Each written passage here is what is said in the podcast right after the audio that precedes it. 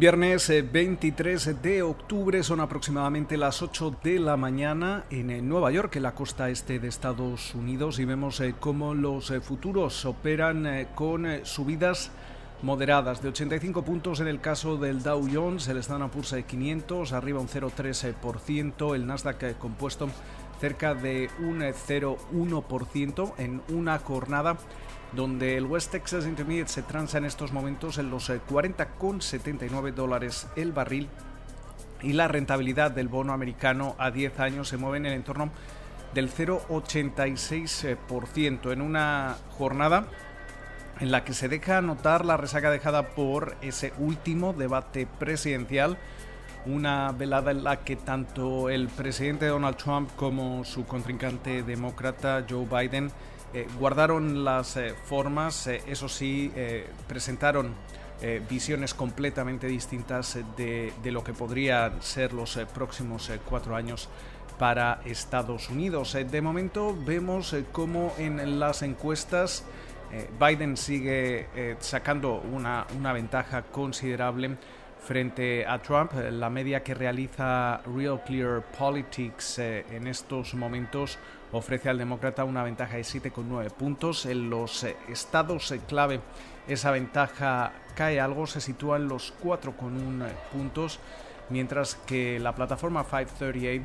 eh, ofrece a, Biden una, un margen de, de ventaja de alrededor de 9,9 puntos en una jornada en la que también tenemos eh, que estar eh, atentos a, varias, eh, a varios factores, entre ellos el número diario de, casos de COVID-19 en, en, Estados Unidos que registraba el jueves su mayor nivel en un solo día desde el pasado 24 de julio y el tercer mayor nivel total más alto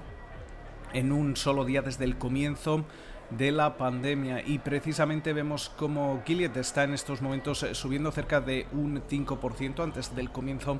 de la negociación después de que la Administración eh, Federal de eh, Fármacos y, Alimentos, la FDA, aprobase Remdesivir como un tratamiento contra el coronavirus. también vemos cómo cotizan los resultados presentados al cierre de la jornada de ayer por Intel, eh, que registraba un eh, beneficio ajustado de 1,11 dólares eh, por título, en línea con lo que esperaba el consenso del mercado. Los ingresos se situaban en torno a los 18.300 millones de dólares. Aún así, sus acciones están cayendo cerca de un 9% en una jornada en la que también vamos a estar atentos a Walmart, que ha demandado al gobierno estadounidense en un intento de eh, asestar básicamente un golpe preventivo contra una demanda civil inminente relacionada con esa crisis de los opioides eh, por parte del Departamento de Justicia estadounidense. Hablando del Departamento de Justicia, eh, quizá la próxima grande tecnológica después de esa demanda antimonopolio presentada esta semana por el Departamento de Justicia contra Google podría eh, llegar eh, contra Facebook, que se perfila como la próxima gran compañía tecnológica que podría enfrentar represalias de este tipo tras la investigación realizada por la Comisión Federal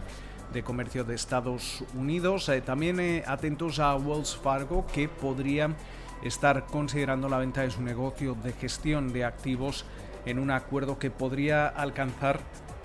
más eh, de 3.000 millones de dólares. Y de momento seguimos muy, muy atentos a cómo cerrará la semana el, mercado eh, en un momento en el que todavía seguimos eh, atentos a las negociaciones del plan de estímulo fiscal que eh, de momento parece que no, no avanzan, eh, no, aunque la presidenta de la Cámara de Representantes, Nancy Pelosi, reconocía el, el jueves eh, que se habían realizado avances y que estaban a punto de, de lograr algún tipo de, de, acuerdo, es importante también tener en cuenta cómo los republicanos en el Senado podrían estar recriminando a la Casa Blanca que está realizando concesiones a los demócratas y esto podría generar también tensiones entre la Casa Blanca y los senadores republicanos que no estarían dispuestos a, aprobar un, plan cuya, factura está a punto ya de, alcanzar, eh, según las últimas negociaciones, los 2 eh, billones eh, de, dólares. Con lo cual, muchas referencias para terminar la semana. esperamos que pasen ustedes una feliz jornada y nos volvemos a escuchar de nuevo durante la mañana del próximo lunes.